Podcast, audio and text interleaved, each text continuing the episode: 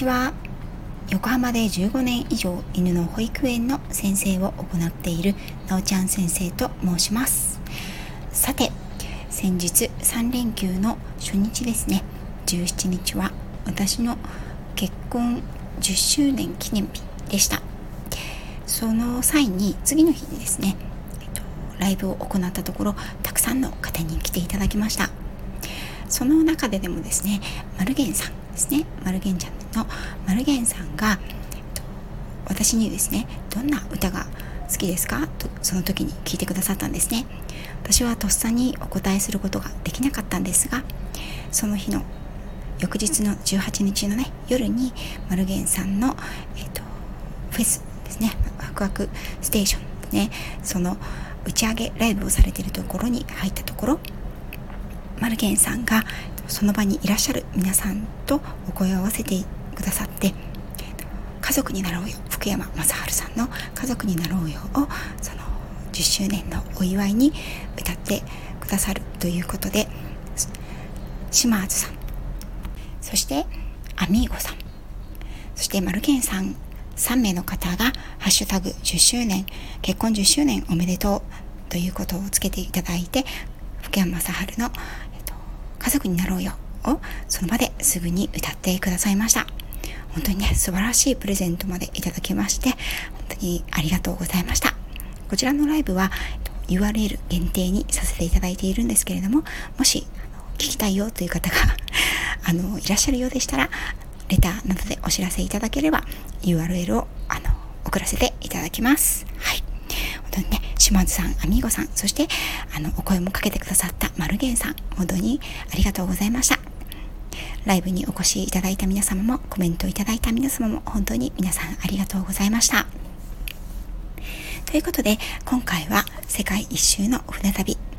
カナダビクトリア編をお届けしたいと思います。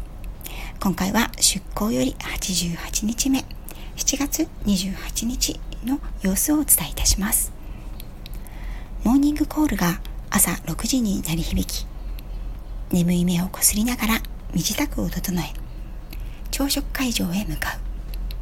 カナダではシナモンロールをよく見かけるけれど大流行してるのかなそれともカナダ名物なんだろうか今朝も冷えていて白い息を吐きながら見る朝焼けがとても美しい街のシンボルのようにそびえ立つカスケード山とも今日でお別れ山を見られなくなる寂しさなど感じたことは初めてだった大自然の中の小さな美しい町バンフ。今回は出会えなかったエルクやビーバーに会うために絶対また戻ってくるぞと固く心に誓った。神々が住まうような険しい山々を後にしてバスはカルガリー空港へ。飛行機に乗ったはいいけれどまたしても飛ぶ気配はない。遅延にはクルーもイライラしたのか？日本の航空会社では全く想像できないような恐ろしい剣幕で CA さんに肩からかけている小さなバッグを座席の下に置きなさい。さもないとあなたのせいでこの飛行機は飛ばなくなるわよ。と命令されて私は震え上がっていました。結局80分遅れで飛行機は離陸をしました。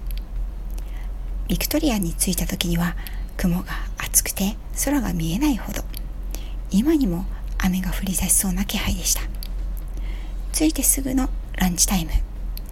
可愛らしいお花でいっぱいの山小屋風のグリルレストランの名前はその名もファイヤーグリルレストランという名前でした。ややネーミングセンスに不安を感じるもののお料理はとっても美味しかった。私がカナダで食べたいと思っていたプリップリのサーモンステーキが登場。絶妙な焼き加減で濃厚な風味が一切れ口に入れただけですぐに広がっていく。肉厚でジューシー。さすがサーモンの国だ。パンは私の大好きなくるみやポピーシードが練り込まれた全粒粉のワイルドなパン。こちらもワイルドサーモンに負けないくらい噛みしめると小麦やナッツの風味がしてとても美味しい。デザートは大きなホームメイドプリン。卵の風味が生きていて最高だった。飛行機の中での嫌な雰囲気も美味しいランチで一気に吹き飛んでしまった。美味しいものって本当に人を幸せにしてくれるな。レストランを出てビクトリアの中心街ダウンタウンへ向かう。その前に元セメント工場というブッチャードガーデンへ。16万坪という広大な土地の3分の1が美しくガーデニングされていて観光客に開放されているのだ。私のイメージではもっと狭いのかなと思っていたのだが中はかなり広く芸術作品のごとく花々が植えられ計算された花壇の彩りはため息をつかずにいられない美しさだ。どのくらいの花の数がそして種類が植えられているんだろう。名前も知らない花々。知っている花もとても大きく見たことのない色のものもあって驚くばかりだ。マリーゴールドやバラこんなに大きかったっけ？ひまわりだけが私が知っているものより小さいのはなぜだろう？全体の高さや形配色のグラデーションも完璧に計算し尽くされた上でこの短い夏の季節だけに見られるガーデニングの最高傑作だ。日本庭園もあって獅子おどしや曲がった流水池苔や松を使ってとてもうまく表現しているけれど華やかな外の庭園に比べるとすごく地味で味気なく見えてしまう。欧米から来た観光客だろうか若い女の子があくびをしていた。まあ仕方ないだろうな。ブッチャードガーデンを後にしビクトリアダウントーンに入る頃には空は快晴。雲一つなくなっていて綺麗な青空が姿を現していた。ビクトリアは美しい街でダウンタウンといっても6階以上の建物はなく訪れたこの日は日曜日だったけれど港の一部を除いては人も少なくひっそりとしている。丘の上のビーコンパークの近くで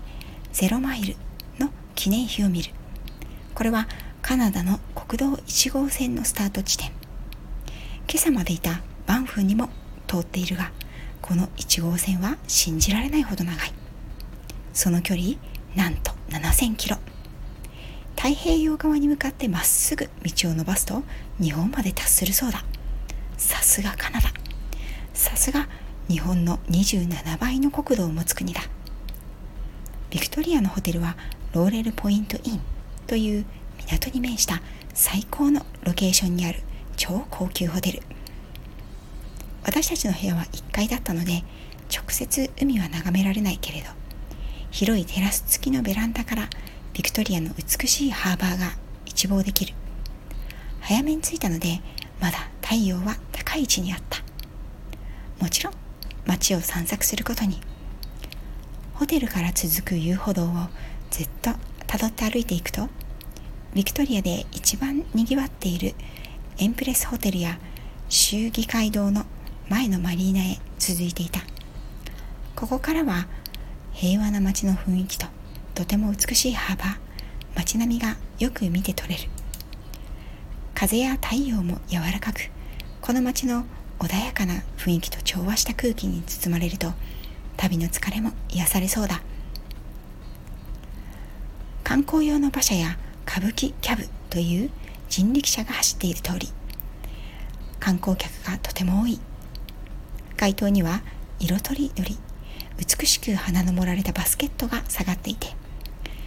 色彩で視覚を香りで嗅覚を楽しませてくれる。それらがまた街の美しさを一層際立たせている。夕食の時間までマリーナの周辺をうろうろ散策しホテルにて夕食。お腹は正直減っていなかったのにデザートに大きなチーズケーキが出てきてこれは別腹。ものすごく美味しかった。ベイクドチーズケーキなんだが内部はとろりとしていてレアな食感。濃厚だけれど口に入れるととろけてしまう。絶品だった。夕食後はこの素晴らしいホテルを堪能すべくプールとジャグジーに行こうと友達と話していたんだがこの美しい花の街を放っておくにはもったいないとまたしても街の散策に行くことにした。カナダの夏は短いが日は長い。夕暮れに染まるマリーナもまた素晴らしく美しかった。太陽が山の向こうに姿を隠すと同時に冷気がやってきて風も強まってきた。9時半を過ぎると土産物店を除く。店はほぼ閉店したので私たちもホテルに戻ることにした。それでも静かな夜の街はライトアップがなされ昼間とはまた違った落ち着いた雰囲気を魅力を醸し出している。さすがイギリス女王が愛する街。ビクトリアとはそのまま美しいという意味。その名が冠されるにふさわしい街だ。ホテルの公衆電話からこの後に訪れるバンクーバーに留学中のいとこに電話をかけた。幼い頃から仲良くしていた一つ上のいとこはバンクーバーに留学して2年目だ。まさかバンクーバーで再会することになるなんて胸が躍るな。いとこと電話で盛り上がっているとふと後ろに気配を感じる。受話器を持ちながら振り返ると数々の離脱ツアーで一緒になっている M さんというおじさんが立っていた。人差し指を口に当てて「しー電話続けてや」とのジェスチャー。M さんはそっと私に50ドル札を2枚渡してさっと去っていった「えちょっと待って」と電話もそこそこにホテルの廊下を走って M さんを探す。自室に入る前に見つけることができて「こんなの受け取れないよ M さん」と返そうとすると「おっちゃん金持ちやねん。心配せんでええ。これは寄付やから。バンクーバーで頑張ってるいとこさんと美味しいもんでも食べてきなさい」と返された。でも多すぎるよ。と言うとおっちゃんはななおちゃんのおじいちゃんの年かもしれへんけど困って親にも言えへんことあったらいつでも頼ってくれてええんやで。若者が世界に羽ばたくのを応援したいんや。おっちゃんにもかっこつけさせてくるな。と言って優しく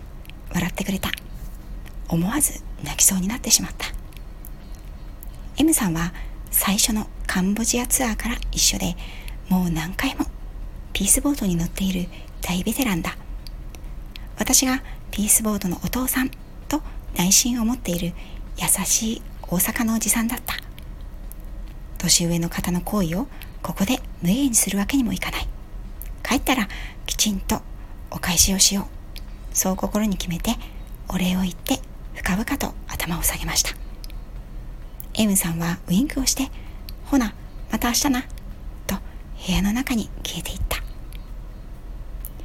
今回も最後までお聴きいただきありがとうございました。次回は花の町ビクトリアからカナダ一の大都市バンクーバーへ。船旅は残すところあと6回程度になりました。次回もどうぞお楽しみに。